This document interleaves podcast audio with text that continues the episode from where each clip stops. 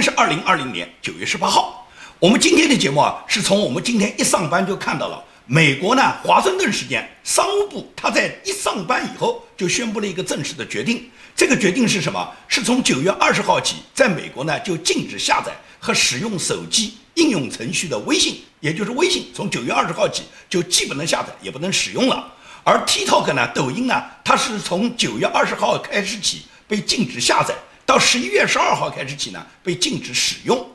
那么根据德国之声的报道呢，就说根据商务部的宣布，这条规定从今年九月二十号起呢，苹果公司的苹果系统和谷歌公司的安卓系统都不再提供 TikTok 和微信这两个应用程序的下载了，也就是 TikTok 和微信在美国被全面禁止了。美国商务部部长罗斯，他对这件事情做出的解释就是说，这个措施是为了抵制中国恶意收集美国公民个人的数据，保护美国的国家安全。那么也就是说，TikTok 它这个收购案呢，一波三折，现在呢，我们终于看到结果了。前一段时间呢，川普总统是宣布 TikTok 的收购时间九月十五号是最后的期限。那么到了九月十五号以后呢，又冒出来一个什么？冒出了一个微软收购不成功，但是呢，甲骨文冲进来了。那么甲骨文现在跟 TikTok 达成了这个协议以后，这个协议方案一开始就说甲骨文只持二十的股份啊，后来是财政部提出美国公司必须控股，然后把这个股份修改成美国公司甲骨文公司控股百分之六十，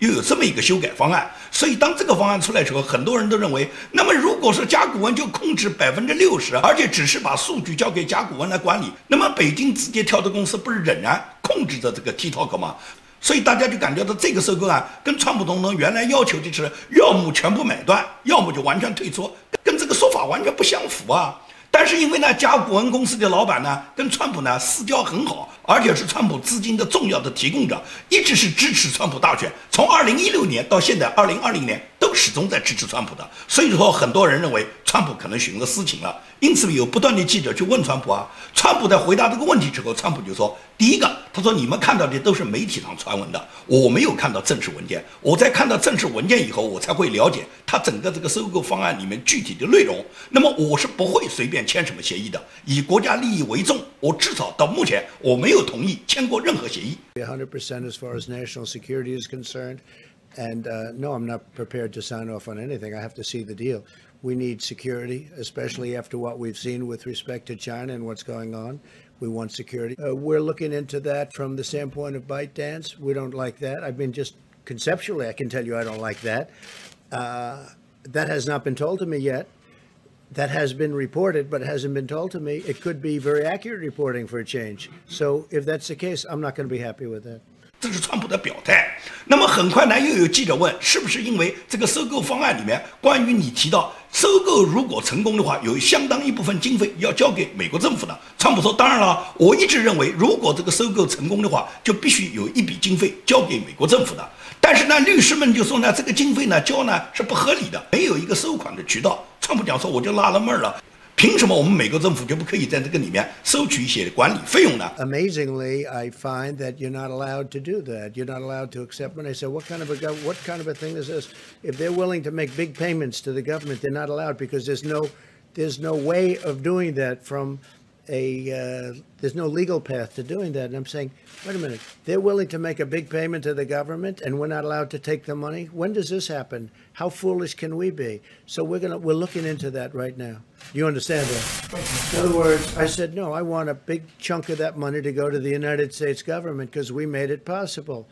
And the lawyers come back to me and they say, well, there's no way of doing that. You know why? Because nobody's ever heard of that before. Nobody's ever said that before. Nobody's ever said, well, we'll approve the deal, but we want a lot of money to go to the government because by approving the deal, we're making the deal valuable. 这是川普的疑虑了。那么很多左派媒体就攻击川普，是因为川普呢，首先他是跟甲骨文老板关系很好，所以呢，他要促成这个买卖。后来他为什么又变卦了呢？就是因为什么？他收不到钱了，他在乎在这笔收购案里面呢，美国政府要搞到一点钱。 你真小看川普了！你们整个收购的这个案子，按照最初微软开出的价格也不过五百亿美金，你觉得美国政府就差这五百亿吗？川普就要你那点钱吗？中共给美国造成的这个伤害，可以讲几万亿、几十万亿都不止。美国要找中共索赔的这个价格，几百亿就够了吗？所以说，川普他本来只是对这个收购案，如果完全收购成功，由美国完全百分之百买断的话，他要求必须要给美国政府交一笔管理费。但是现在这个收购显然是不成功，因为它影响到了美国国家安全，它并没有做到美国公司完全买断，只是部分参股，哪怕参的这个股份大一点。但是字节跳动公司就是北京公司，仍然控制着这个海外抖音，控制着它所有的数据。所以说，尽管讲起来是美国公司来保管这个数据，这只不过骗骗一般老百姓的这种数据，北京字节跳动公司它是肯定能做到全部掌握的。所以，美国最终就在今天宣布了这个决定，由商务部宣布了这个决定，就是把微信和抖音全部禁掉。至于这个收割案，你们慢慢就谈。不管你们谈成功了还是没谈成功，美国的甲骨文公司是参股百分之二十也好，是参股百分之六十也好，随你参多少，你收购成功收购不成功，抖音在美国都是被禁止了。不管你收购成功不成功了，也就是商务部宣布的，抖音在九月二十号不能下载，到十一月十二号完全禁用，它跟你收购不收购没有什么关系。这样也就是说，抖音和微信在美国被禁止，现在已经尘埃落定了。这已经是由美国商务部正式发布的公告了。所以说呢，这个问题就不要再争论了。川普在这个问题上面，他过去有过多次的表态，他是希望由美国公司彻底买断或者退出。现在就已经是这个结果，也就是美国公司你现在没有任何人在九月十五号之前彻底买断。既然不能买断，那就禁止哇！现在就是禁止了。所以，川普的这种做法呢，我觉得没有什么问题。川普在这个问题，他在不断的发展过程中，他显然是要看一看这个里面会出现了什么问题，然后对新的问题做出一些新的判断。那么现在仍然没有违背川普当初定下来的规则，就是九月十五号，你 TikTok 要么是被美国公司百分之百买断，要么就是退出。现在甲骨文公司没有做到百分之百买断，那么就必须得退出。现在就是这么一个结果，也就是争论这么长时间，我们关注的微信和抖音在美国被禁止的问题，现在已经尘埃落定。只是呢，左派媒体呢，在这个过程中呢，制造了很多谎言。不断的去攻击川普，因为民主党知道今年的大选对他们是十分不利的。他们现在只有把美国搞乱，只有把舆论搞乱，只有散布和抹黑川普很多言论，然后让民众搞不清楚以后呢，他们就浑水摸鱼了。左派为什么那么痛恨川普？他们动不动说川普蛮横无理。你觉得川普是一个蛮横无理的人吗？九月十四号，川普总统飞往加州，会见了加州的州长和州议员，以及讨论了加州这个漫天大火的救灾救援工作。三天以后，川普总统在现场慰问消防员的那个自拍的视频呢，现在已经在互联网上广泛流传出来了。你看到川普总统那副平易近人的态度，他是那种傲慢无礼的总统吗？这是左派讲的傲慢无礼吗？也就是川普总统，他就在浓烟滚滚中啊，加州的空气就这样，我们每天就生活在这个空气中啊，窗户是不敢开的。川普当时他的车队经过一个消防员都站在那边的一个浓烟滚滚的现场。当时，川普总统就喊停了这个车队，他下车就慰问了那些冒死救灾的消防员。当时可以讲叫烟雾弥漫啊，空气浑浊，他专门停下车来慰问那些消防员。川普总统总是站在人民身边啊，世界上有哪个领导人都能做到这一点啊？可以讲，美国是一个人人拥枪的社会啊，想害川普的人多了。他们最终觉得，在竞选中竞选不过川普的话，他们就会动川普的黑脑筋啊！当年里根总统都被枪手刺杀过的，所以说呢，川普总统他每次都不顾风险，每天都奔波在美国各州的这个选举现场上，可以讲他这个安保的困难是非常大的。但是川普总统从来都不计这个风险，他不会拒绝任何时候和民众的这个亲密接触，包括跟这些消防员，川普总统都夸赞这些消防员，他们为国家做出了贡献。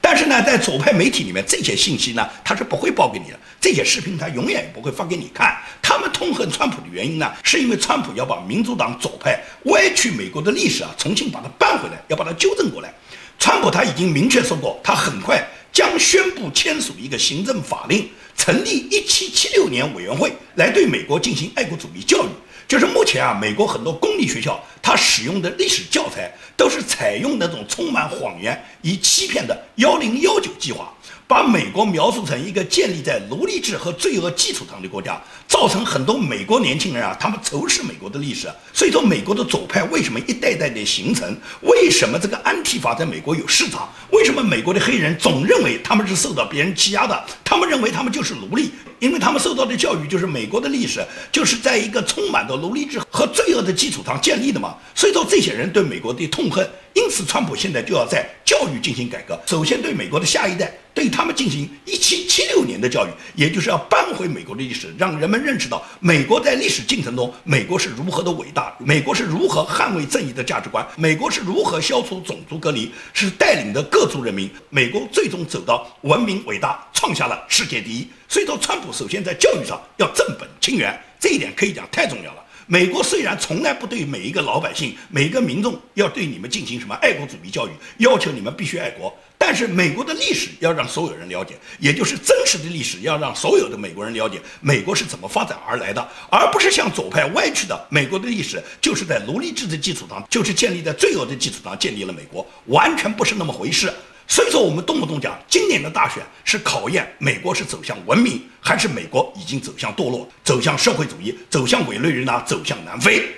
那么这个 TikTok 和微信一旦禁了以后呢，小粉红就没有工具了。可以讲，现在反对微信被禁的呢，是海外很多华人，包括海外华人中很多大 V，还有我们海外民运中的一些大 V，他们都非常反对微信被禁。我不知道他们反对的理由是什么，他们就说禁了微信以后，他们不方便。我就不懂你们要什么样的方便？与其要你们这个微信使用的方便，你们为什么不要把防火墙推倒，让 Facebook、让推特、让谷歌、让油管全部能够无障碍的进入中国大陆，让中美人民可以自由的使用各种软件任意的交流？为什么你们不去做这件事？你们是去反对美国政府去封禁微信？不就是这些小粉红和这些所谓的爱国华侨，他们通过微信串通以后，然后帮助中国共产党在美国进行红色渗透，然后破坏美国的民主选举制度吗？你从中共教育部最近颁发的一个关于取消留学回国人员证明的公告，你就可以看出中共对留学生他的这个控制和捆绑到了什么程度。根据教育部的这个公告，从二零二零年十一月一号起取消留学回国人员证明，从二零二零年十月一号起。驻外领事馆不再开具留学回国人员证明，这个是个什么意思呢？也就是说。过去中国所有的留学生，你到海外留学，你最终在你留学结束时候，你必须要到当地的大使馆去开一个留学回国人员证明。这个回国人员证明实际上就是共产党控制海外学生，让你们在留学期间，你们如果不向大使馆汇报，不参加大使馆组织的活动，如果大使馆对你这个人没有考核、没有印象的话，大使馆给你开出去这个留学回国人员证明上面就给你差评。给你差评就肯定影响你将来回国的就业啦，影响你的回国升官发财啦，影响你回国以后想混到体制内你就没机会啦。所以说，所有到海外的留学生，你只要回国，你就必然要去大使馆去开这个留学回国人员证明。你为了你留学回国人员证明上面不得到差评，甚至希望得到好评，你毫无疑问就会参加大使馆举办的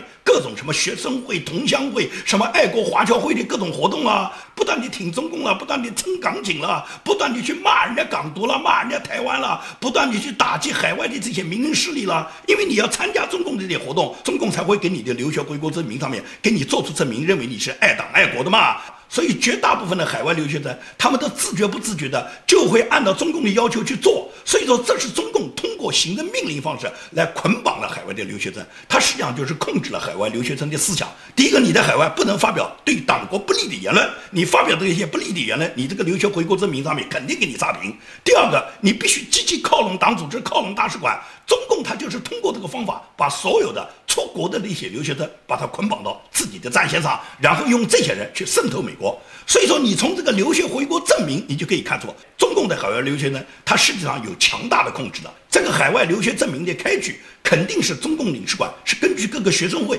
上报你这个要开具这个证明的这个学生，你本人所在的那个学区所在的那个学生会对你的个人思想情况的掌握。所以说，你的一举一动，你的社交媒体都在你自己的同学、你自己的学生会、你自己那些华人学生群体里面都被别人已经监控。他们随时都可以向学生会举报，学生会就把你的情况汇报到大使馆。如果你不跟着大使馆走，你不参加大使馆的活动，你肯定是差评，甚至这个留学回国证明不开给你。不开给你就意味着你回国，你根本没办法报到，你根本没办法按照中共的要求，作为一个海归，你可以把你的人事档案落到你自己所在的那个区域，然后你去争取你自己在回国一个好的前程。中共不就通过这个来捆绑和来控制吗？所以说，通过教育部公布的这个以后不再开取留学人员证明的这件事，就知道过去是一直开的。现在为什么不开了？现在没有什么留学生了，现在再开已经没什么意义了，因为现在在海外，现在要回国的已经全回去了，想再来的也来不了了，因为美国也不给你签证。留在美国不多的这些人是不打算回去的，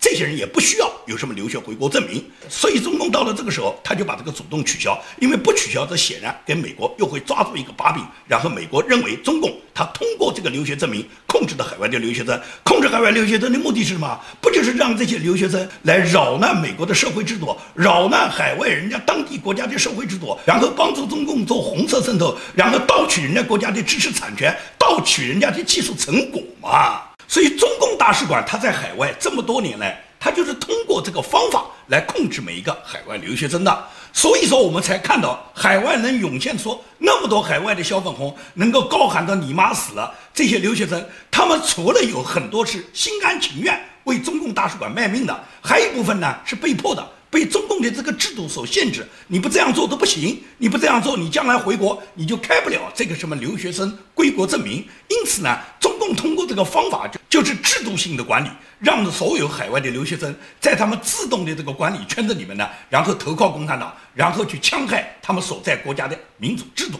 但是这些小粉红他们没有想过，他们为共产党这种卖命呢，最终他们就是一个当炮灰的下场。任何一个专制制度，任何一个高喊的共产主义思想讲的那么好听的这些人呢，他们都是让你们去当炮灰，让你们去卖命的。民主党在美国也是这样啊，他们以前喊那些安提法，喊那些黑人上街打砸抢啊，他们对他们的打砸抢行为都是支持的。现在这个众议院的议长 Nancy Pelosi，他开始喊的要抓人啦。对于这些所有对美国社会有打砸的那些毁坏美国先贤雕像的那些人，现在民主党也高喊道要开始抓人了。中共也就是这么干的。一开始鼓励人们打砸抢啊，然后再把那个打砸抢里面的那些冒头的那些人都把他们收监啊。你们不记得以前反日反韩的时候，那时候喊的很多中国的爱国愤青去砸这个日本车、砸丰田车，不是有一个小伙子把人家老头儿弄那个铁链子打得皮开肉绽啊？最后那个肇事者不是到监狱里面判了十几年吗？所以我们永远都是看到父母把自己的傻孩子领回家，因为他们知道流氓总是有收获的，只有蠢货才会进监狱。这就跟当年中国的红卫兵一样，毛泽东喊这些红卫兵打砸抢，把所有中国的历史文化古迹全部炸完了，把那些跟着他自己打江山的中国的那些开国元勋，像刘少奇、陈毅、彭德怀这一类，全部把他们整死了，全部搞完了，然后这些年轻人留在城市里面，老毛担心了，这些人在城里面，他们不安分的话，他们有打砸抢的基因，他们会不会把共产党的政权就打掉啊？所以毛泽东一句话喊他们下农村。让他们上山下乡到农村里面接受贫下中农再教育，喊他们到农村里面跟毛泽东干一辈子革命。这些人不就是完全被毛泽东牺牲一代吗？直到所谓粉碎四人帮以后，文革结束以后，这些人都三四十岁了。最终拖着自己一个个伤重、病痛的这个身躯回到城里面了，回到城里面又没文化，接着就下岗了，最多能做个小买卖嘛。所以说，整个红卫兵这一代实际上就是被毛泽东利用以后，然后就把他们牺牲了。而这些人呢，今天呢，他们最怀念毛泽东。现在的小粉红同样是这样，他们现在拥护共产党，最终他们被共产党牺牲以后，完了以后呢，他们还要去歌颂共产党。武统台湾了，一会儿要消灭台湾了，不都是小粉红天天他们鬼喊鬼叫的吗？这两天美国国务院的副国务卿就是克拉奇访问台湾，蔡英文总统在他的官邸宴请了克拉奇，包括台积电的创始人叫张忠谋，他呢都在场作陪。你可以看这个美台高科技合作的这个含义啊，是非常非常明显的。克拉奇讲起来是来参加李登辉的纪念仪式的，实际上克拉奇这个人绝对不是等闲之辈。很多人不太了解克拉奇是个什么背景啊，我简单的跟大家介绍一下。克拉奇这个人二十六岁时候就进入了美国通用公司，他是个商业奇才，他是美国通用公司在历史上最年轻的副总裁，他创办了世界上第一季。电商的平台叫阿瑞巴，然后这个就被马云盗版了，也就是他亲身经历了马云的这个阿里巴巴对他的这个阿瑞巴的盗版。马云为什么起阿里巴巴？实际上他的名字是跟阿瑞巴是有一定联系的。那么这个克拉奇呢，他很受呢蓬佩奥的赏识。去年呢，是蓬佩奥提议让他担任了国务院的次卿。他从企业界进入政界以后，帮助美国确立了新的全球经济战略。所以我们可以预见，在未来他一定会成为美国重量级的一个政治人物。他也是跟川普总统一样由商入市的，只不过呢，川普总统直接是竞选了美国总统，他呢是作为一个商业奇才，然后最终进入政界的。他这次访问台湾，绝不简简单单是来参加一个李登辉的这个纪念仪式。同时，他跟蔡英文总统的交流，以及跟台湾科技巨头张忠谋的交流，最终都奠定了台美科技之间的合作。然后，台美之间从自由贸易、从科技合作，最终上升到政治合作，也就是承认中华民国，让中华民国重返联合国五常。现在就是美国要做的一些具体工作，他只是一步一步来。那么，美国的朝野政治人士，他们也是配合这个在造势。昨天，共和党的一个众议员叫蒂凡尼，他发表了一个声明。他在十六号提交了一个共同决议案，要求美国政府恢复一九七九年之前对中华民国的承认，跟中华民国的邦交关系，要终结现在美国对中国的所谓一中政策，支持中华民国重返联合国，参与国际交流，以及签署美国和台湾之间的自由贸易协定。他这个声明指出，他说，一九七九年啊，时任美国总统卡特是没有经过国会同意，便与中华民国断交，转向支持中共的中国大陆政权，破坏了美国原来和中华民国建立的几十年正常的外交关系。所幸呢，就是美国后来呢，还有台美关系法，还有里根总统对台湾的六项保证，所以呢，使得台湾始终跟美国各种经济文化活动呢，都依然保留。那么同时呢，美国现在对台湾呢也有一些军售，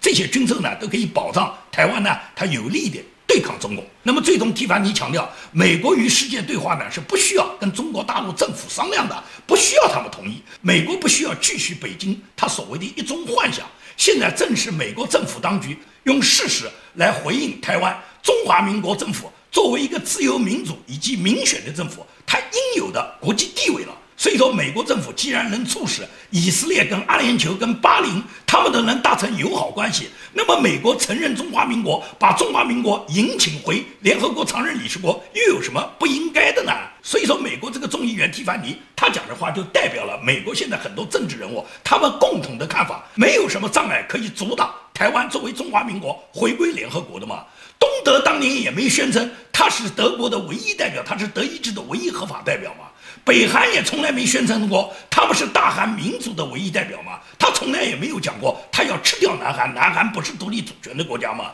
只有中共嘛？中共动不动强调他是这个世界上唯一代表中国的国家嘛？中共你拿什么代表？你不是民选的政府，你根本就不是人民授权选举的政府，你拿什么代表？这是强权哇！所以现在把中共踢出联合国，恢复中华民国在联合国的五常地位，这是倒共的第一步。首先就要去除中共政权它在法理上的合理性、合法性，所以说把中共就应该赶出联合国。现在刚刚过的九月十五号，九月十五号对中共就是大限啊！九月十五号，华为的芯片就没了，华为的芯片没了，华为的相机也没了，因为索尼呢现在也不提供传感器给华为了。索尼停止相机传感器之后，华为它一向高调宣传的，它这个相机也就没有卖点了。这对华为来讲就是毁灭性的打击啊！目前来讲，华为是晶片断供，设计的软件禁用，存储器、相机传感器多个核心部件全部断供。所以说，你华为现在还拿什么用呢？那些支持华为的小粉红，现在手上拿的华为手机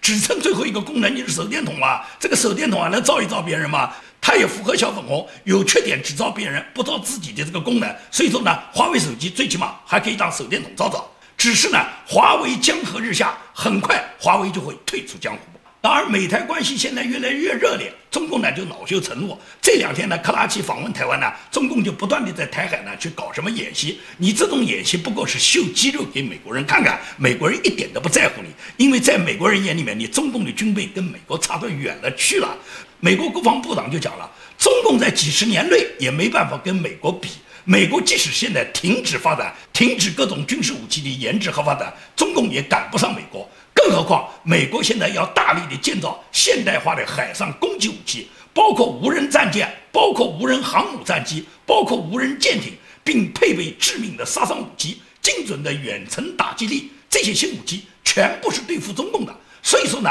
按照美国国防部长埃斯珀讲，美国已经做好了跟中共全面开战的准备，而且美国不伤一兵一卒，所有的武器美国都可以运用那些高科技的无人机、无人战机、无人舰艇、无人航母战机对中共进行精准打击。所以说，只要美国政府一声令下，只要川普总统和他的幕僚战队一旦决定对中共进行毁灭性打击，我相信无人机马上就盘旋到中南海上空。习近平和他那些共产党的刽子手们一定会葬身火海。到了那时候，共产党灭亡，人民迎来一个民主的共和国，就在我们能看到的不远的将来。